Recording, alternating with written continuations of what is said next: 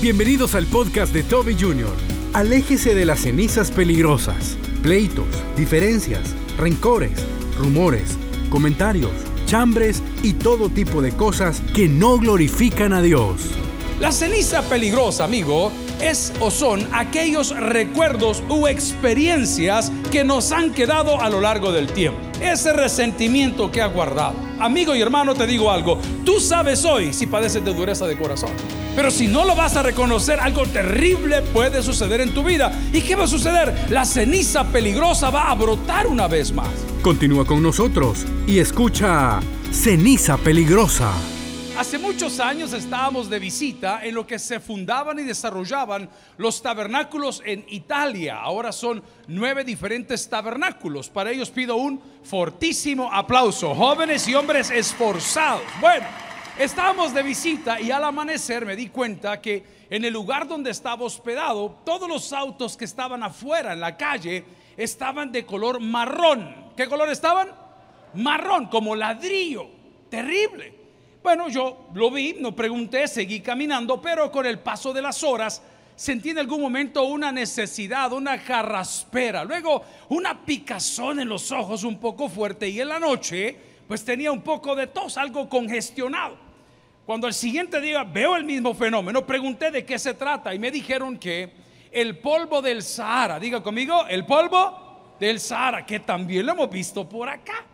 Se nos dice que una vez al año miles de toneladas literal de polvo del Sahara se van por más de 11 mil kilómetros por el viento y afectan a las personas. Estas son las cenizas peligrosas. Muchas veces aquellos que tienen un plan de viaje se ve estropeado porque esas aeronaves no pueden despegar. Otros que tenemos ese problema ya o ya tenemos una enfermedad crónica, ese virus transporta, ese polvo transporta diferentes virus. El polvo del Sahara. Hoy quiero hablarte de ceniza peligrosa. ¿Cómo se llama? Ceniza peligrosa. Vaya conmigo al libro de Éxodo, capítulo 9, versículos del 8 en adelante. Lo voy a poner en contexto. En esta parte de la Biblia estaban dándole palo al duro de corazón. ¿A quién le estaban dando palo? al duro de corazón. El duro de corazón siempre sufre, dígalo conmigo, el duro de corazón, va, si usted me dice hoy por qué está sufriendo, es por la dureza de su corazón. ¿En qué sentido? Por no pedir disculpas.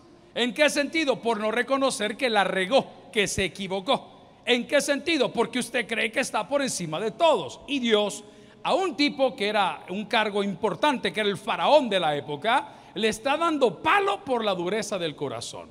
En las primeras plagas Dios había mostrado su poder, pero en esta plaga, en esta plaga le desarmó todo su sistema religioso. Vean lo que dice conmigo el texto de Éxodo 9 del 8 en adelante.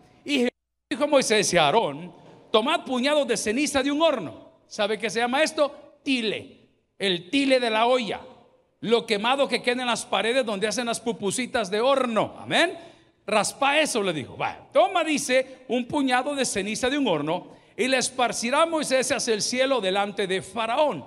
Y vendrá a ser polvo sobre toda la tierra de Egipto. Nótese que la voluntad de Dios se cumple hasta donde Él delimita. Diga conmigo, hasta donde Él delimita. No ande salando gente. Mire, si quiere mejor se sientan. Lo veo No ande salando gente ya vas a ver. No, si el pleito de Dios no es con ellos, el pleito de Dios es contigo. ¿Alguien recibe esa palabra el día de hoy? Cuando yo me muera le voy a hacer falta. Mentira. Amén. Fiesta van a hacer sus hijos con todo el billetal que les ha dejado. Pero no venga a amenazar diciendo cuando yo me vaya.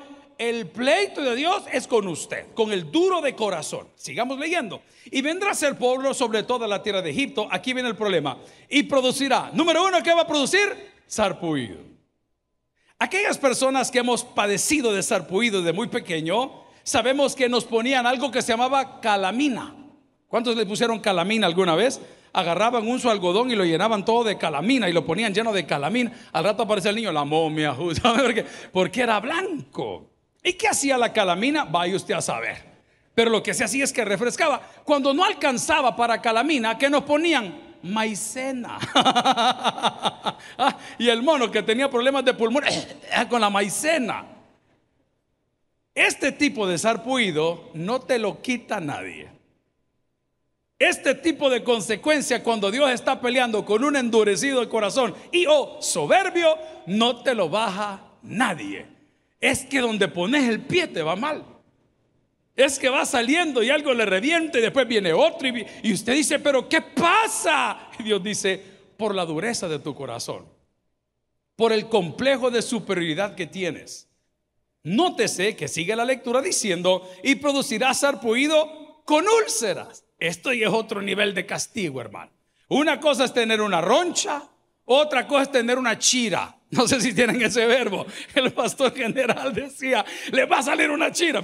Esto habla de una úlcera. Y una úlcera, yo no soy médico, pero es extremadamente peligrosa. Y se puede contaminar y contagiar, no lo sé, de alguna manera. Pero aquí hay picazón y hay dolor, hay ardor, hay incomodidad. No se puede pegar en nada porque eso se pega pues con la ropa que tiene. Es impresionante, siga leyendo en los hombres y en las bestias y por todo el país, una vez más, ¿de dónde? De Egipto.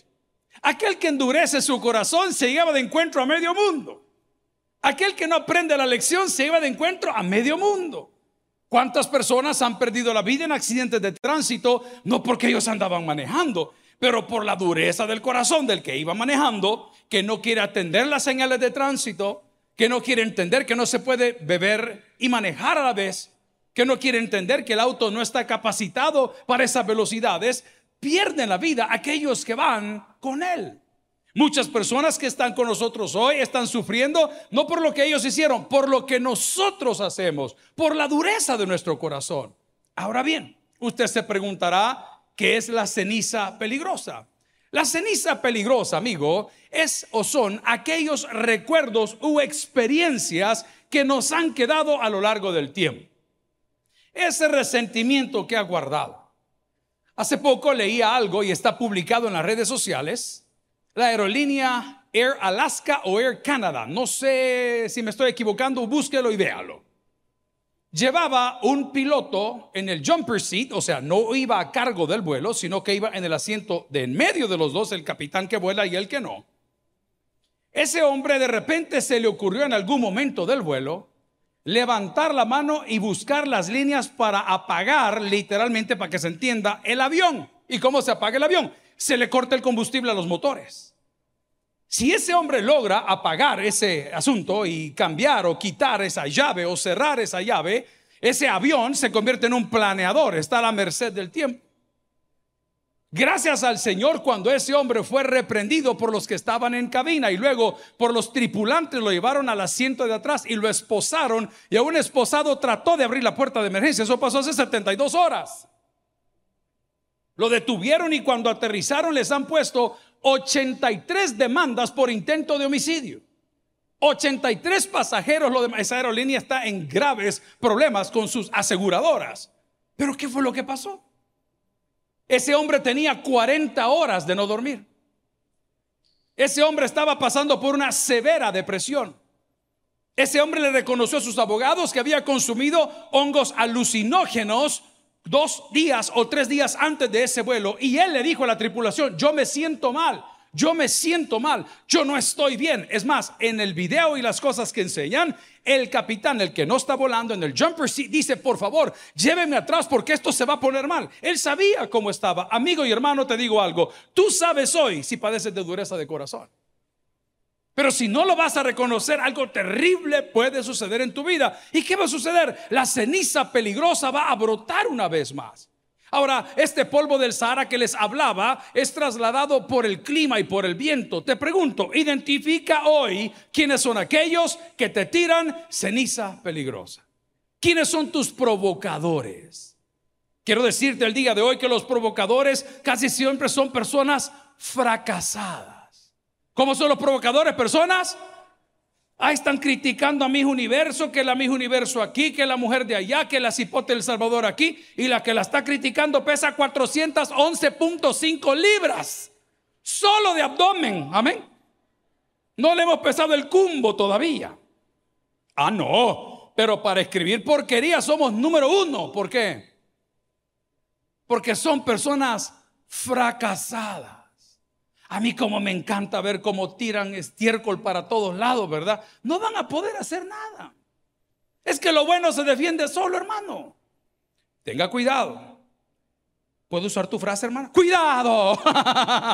Sepárese de los fracasados que son los promotores de las cenizas peligrosas. Ese montón de vividores que nunca emprendieron nada y se llaman a sí mismos asesores. No pierdan su tiempo, hombre. ¿Para qué lo va a escuchar? A mí me da risa el montón de gente que me opina y le digo con respeto, pero usted es mi iglesia, usted es mi familia, entonces le quiero hablar como las cosas son.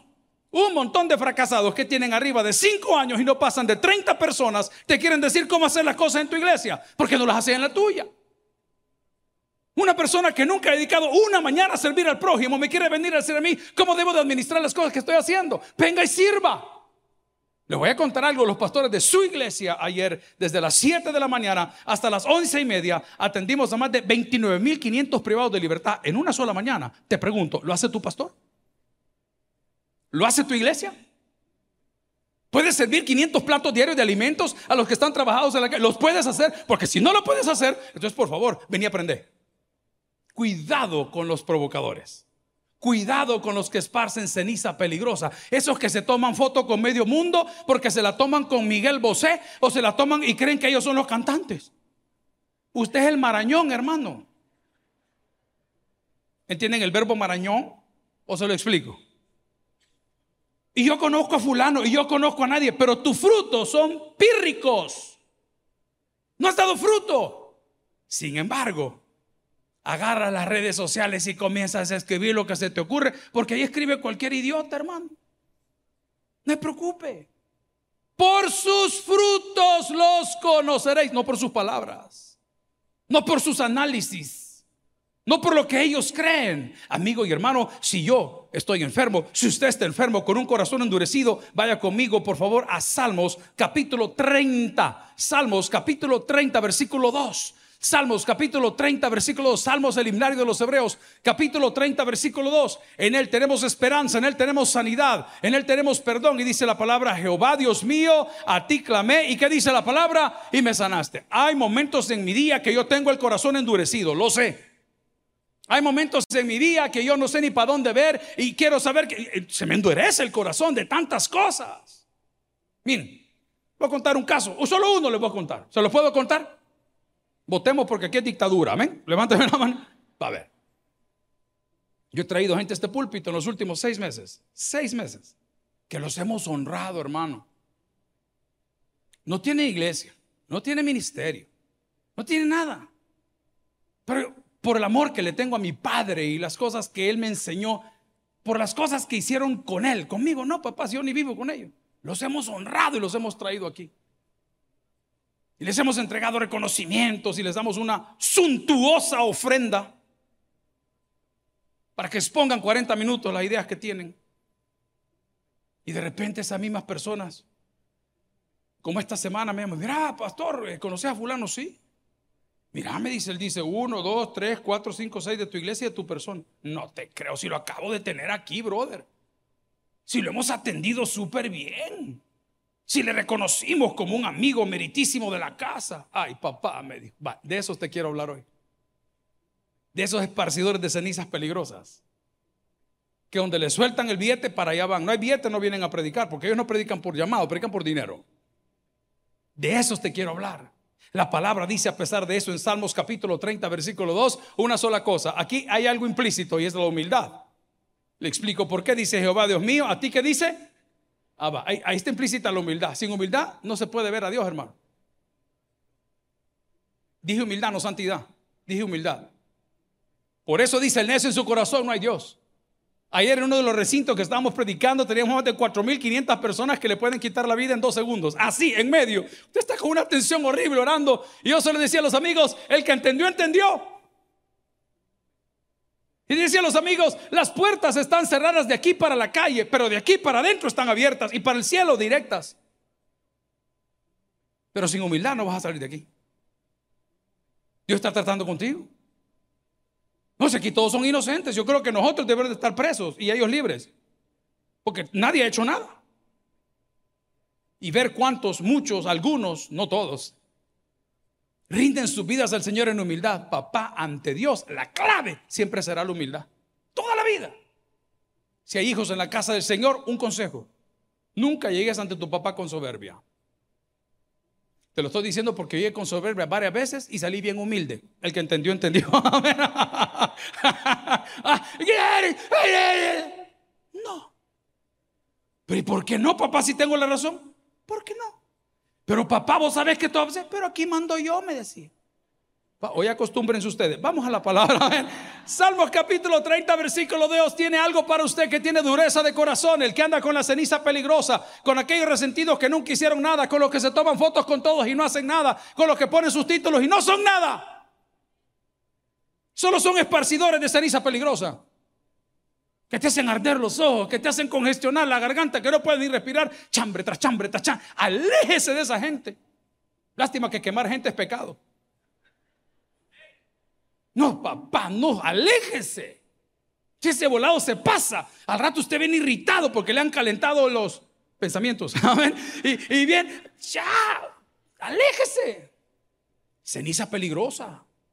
Dice la palabra de los salmos, el libro de los salmos, Jehová Dios mío, humildad. Jehová Dios mío, humildad, está bajo autoridad. Dos, a ti clamé. Clamé. Hey, yo, yo pide el favor, hermano. Pide el favor, hombre. Con un poquito de humildad, pide el favor. Yo tengo un problema, yo no sé por qué en nuestra casa, no nos deja mentir, aquí está mamá. Y siempre nos educaron bastante bien. Pero a la vez que nos educaron, teníamos miedo.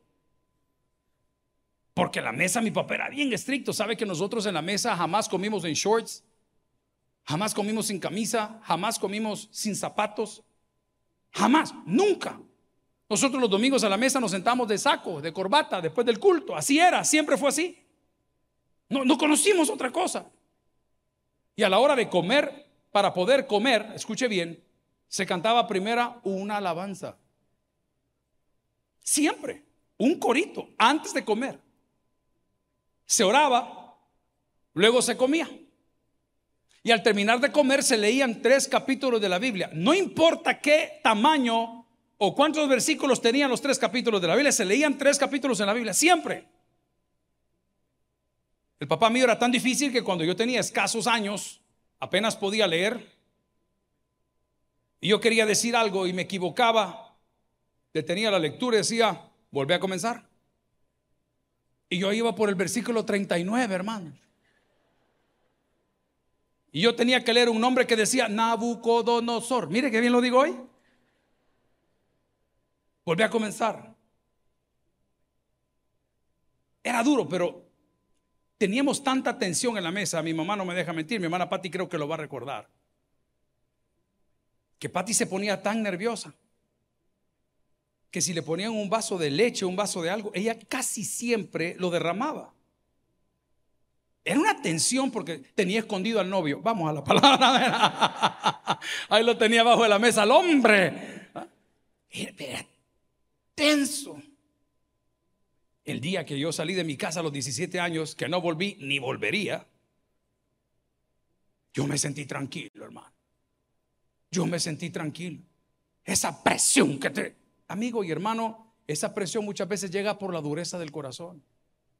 Eso no significa que vas a tener que saltarte los procesos disciplinarios. No me voy a meter a la familia hoy, pero es necesario. Ser duro de corazón es reprender a los haraganes, papá. Hoy en la mañana tuve una reunión de mi casa y dije, venga para mi oficina, siéntese, hablemos. ¿Qué pasa? ¿Qué pasó? ¿Tengo yo la razón? Yo no dije eso. Pero respeto quiere respeto. Se los he dicho mil veces. Las novias de sus hijos no tienen nada que estar haciendo en los dormitorios de sus hijos. ¿Quieren motel? Vayan a pagar. ¿Les voy un descuento? No, tampoco. ¿eh? Que las novias de tus hijos lleguen a tu casa y toquen las cosas que no son de ellos. Papá, esa no es tu casa. Enseñarle respeto. No, eso no es dureza de corazón, eso se llama orden. Eso se llama educación. Ay, qué duro. Nosotros, yo no tuve hijas, hermano, no tuve hijas. Pero yo sería el peor tata del universo en el tema de los celos. Yo no podría. Solo imaginarme que a mi muchachita lo va a tocar el pirru, no, yo no puedo. Mejor besame a mí, vení para acá. No me toques a la niña. Omar, ¿qué vamos a hacer? No sé. no. Esté durmiendo con el gran gañán ahí. No. Tanto que le has invertido a la joya y te llegue ese animal. No. Amigo y hermano, eso no es dureza de corazón. Eso es amor. Corregir a tus hijos no es dureza. No me confunda. ¿Ves, papi? El pastor dijo, mentira. Mentira. Eso no es dureza de corazón. Dureza de corazón es faltarte respeto. Yo antes de regañar a mis hijos les digo, decime por favor qué te falta. Te voy a hacer una pregunta, perdón que sea tan grosero con lo que le voy a decir. ¿Hay papel higiénico en tu baño? Eh, no, te estoy preguntando, ¿hay papel higiénico en tu baño? Sí. ¿Quién lo compró? Va, decime qué te falta. Ahora que te he contado que no te falta nada, decime por qué me está faltando respeto.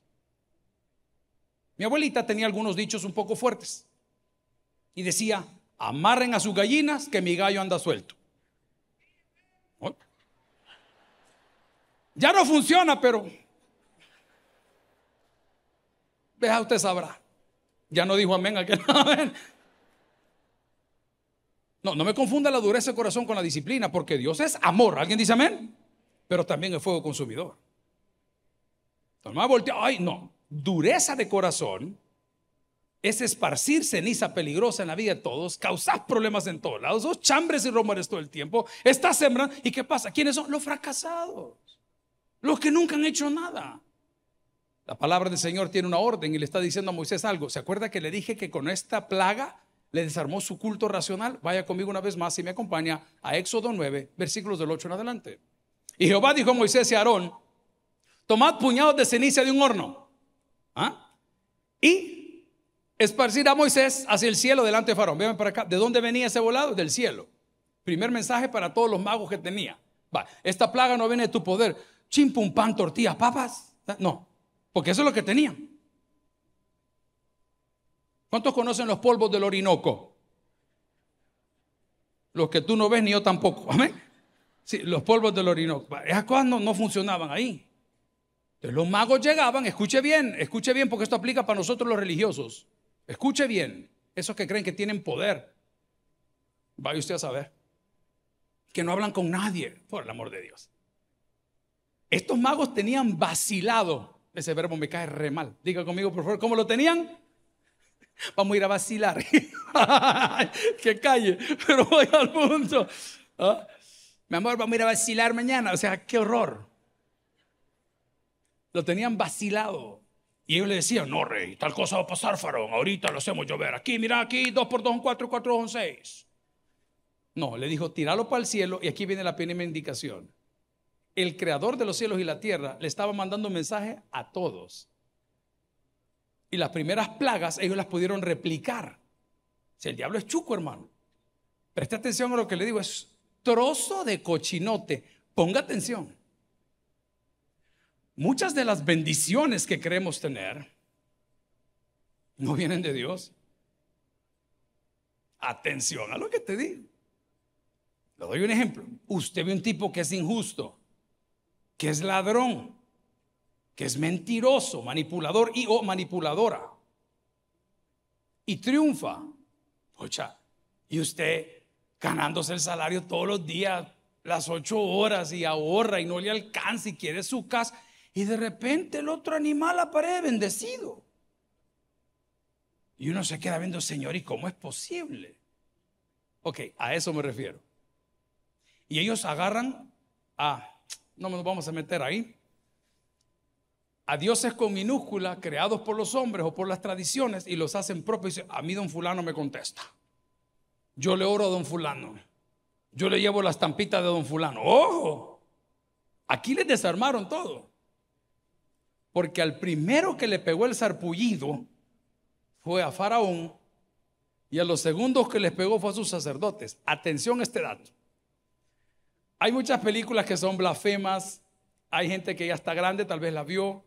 Era un cineasta judío, La loca historia del mundo. ¿Alguien la vio alguna vez? Por favor, si levantan su mano. Amén. Todos se van a ir al infierno los que la vieron. Amén.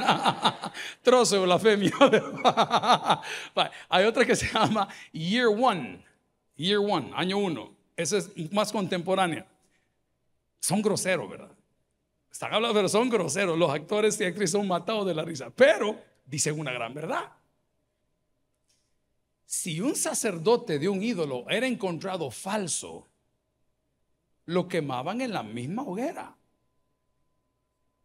Entonces, cuando cae la plaga del sarpuido, de la picazón, de la comezón, de los promotores de ceniza peligrosa, que son, qué sé yo, los fracasados, los luces, los frustrados, los envidiosos, les cayó a los sacerdotes. Entonces el pueblo dijo, esto no están dando carreta. Estos no pueden hacer. Entonces se les desarmó todito el ámbito religioso. Lo digo interpretando, aportando, comentando el texto, con la esperanza que Faraón ya no viera a sus sacerdotes, sino que viera para el cielo. Cuando no haya donde poner la mirada, ponga su mirada en el cielo. Cuando ya tocó puertas y se da cuenta que no hay para dónde, no hay nada más poderoso que una oración. ¿Usted sabe cuántos años y meses llevamos viendo videos del aposento alto de oración y llamé a mis compañeros a esa oficina que era mi papá y he estado por los últimos meses en una nueva temporada de vida buscando todo, buscando paz, buscando cualquier cosa. Los llamé y decía, vean esto, vean esto vean esto. Y dije, voy a dar un break, cero reuniones con todo el equipo, no lo necesito. Esto tiempo solas, esto tiempo con el Señor en algún sentido. Háblame, Señor, háblame. En el texto, háblame, Señor, en las prédicas, háblame. Y todas las mañanas, si lo quiere buscar en internet, se llama The Upper Room. Lo va a encontrar rápido. En YouTube, The Upper Room, el cuarto de arriba, el aposento alto. Y le dije a mis compañeros, esto es lo que necesitamos. ¿Qué es eso, pastor? Oración. Y por eso esta semana, de manera democrática, decidimos, a partir del viernes 3, abrimos a las 2 de la tarde, cerramos a las 7 de la noche. Venga con sus hijos, venga de trabajar, lo que quiera, no se preocupe, no es un culto estructurado. Vamos a orar y vamos a adorar. ¿Sabe qué va a pasar? Usted no tiene idea de lo que va a pasar.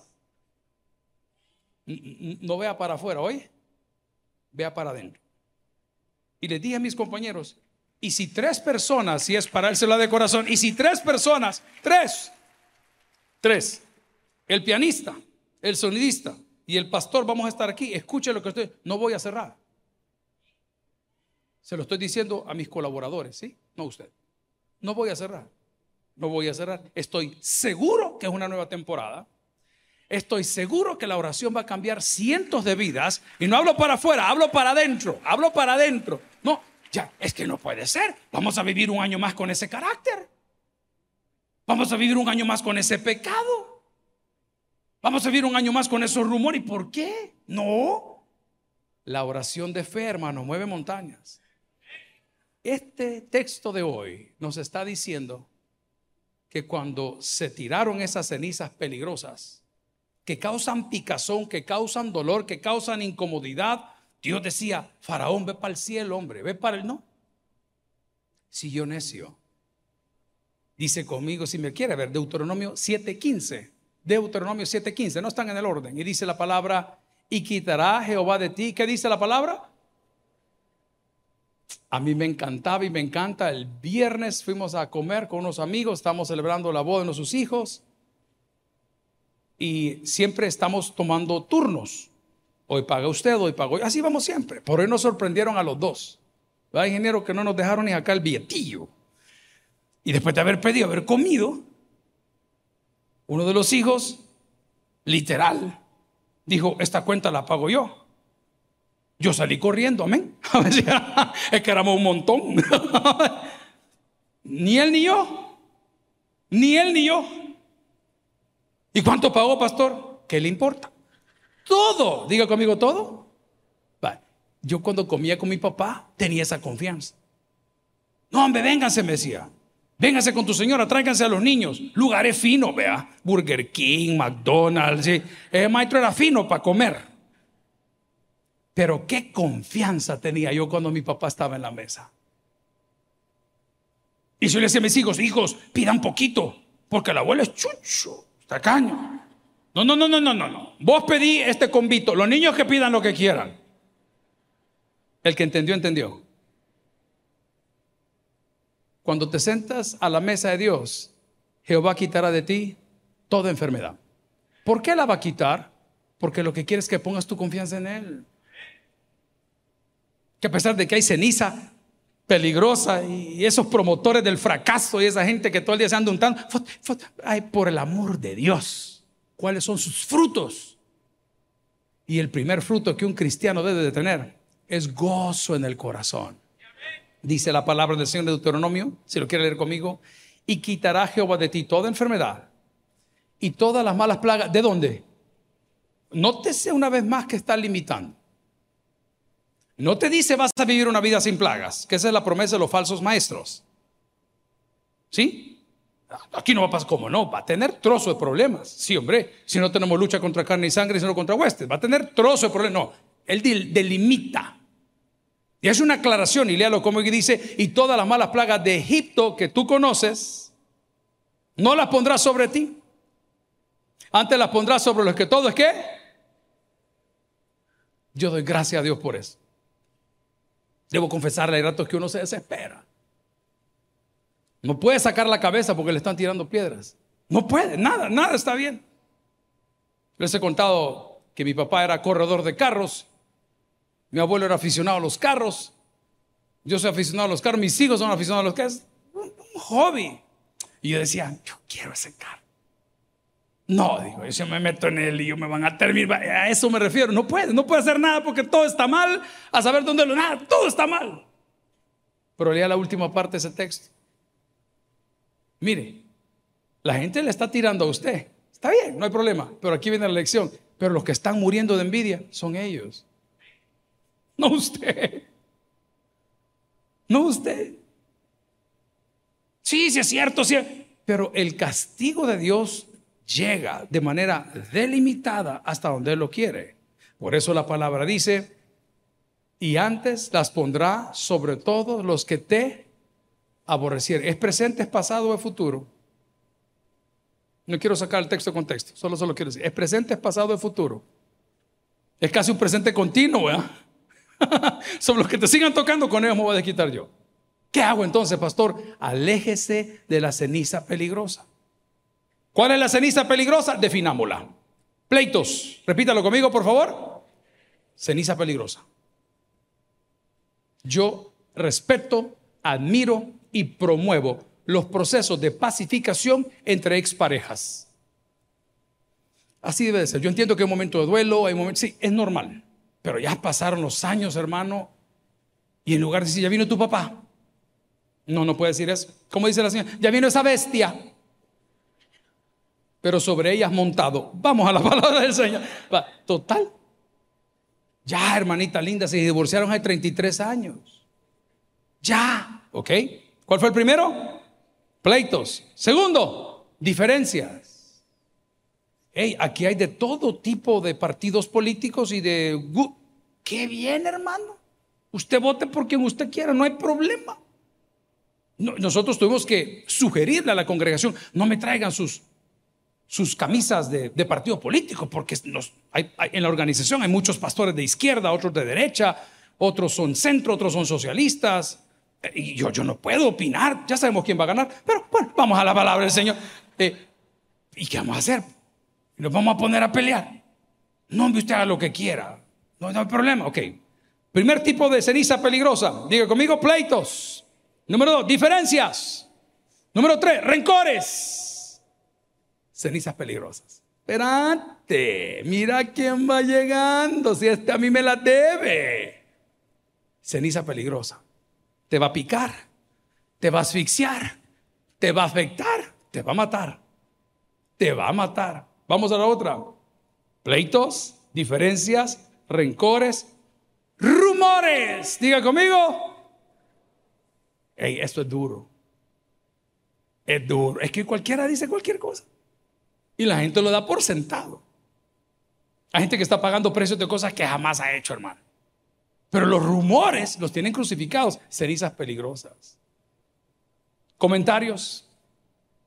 chambres y todo tipo de cosa que no glorifica a Dios, lo vamos a clasificar hoy como ceniza peligrosa. Entonces busquemos soluciones. Habiendo visto que una vez al año ese bendito polvo del Sahara viaja más de 11 mil kilómetros a través de todo el mundo, llevando millones, son toneladas de arena que afecta a todo mundo. ¿Qué debo de hacer yo? Vamos a la Biblia. Busque conmigo Éxodo 23, 25. Éxodo 23, 25. Mas a Jehová vuestro Dios serviréis. ¿Y qué va a suceder entonces? ¿Y él? Híjole, hay cosas que son benditas, hermano. Mm, esta semana de allá de las Margaritas estuvo predicando uno de mis hijos y nos mandaron a dejar tamales.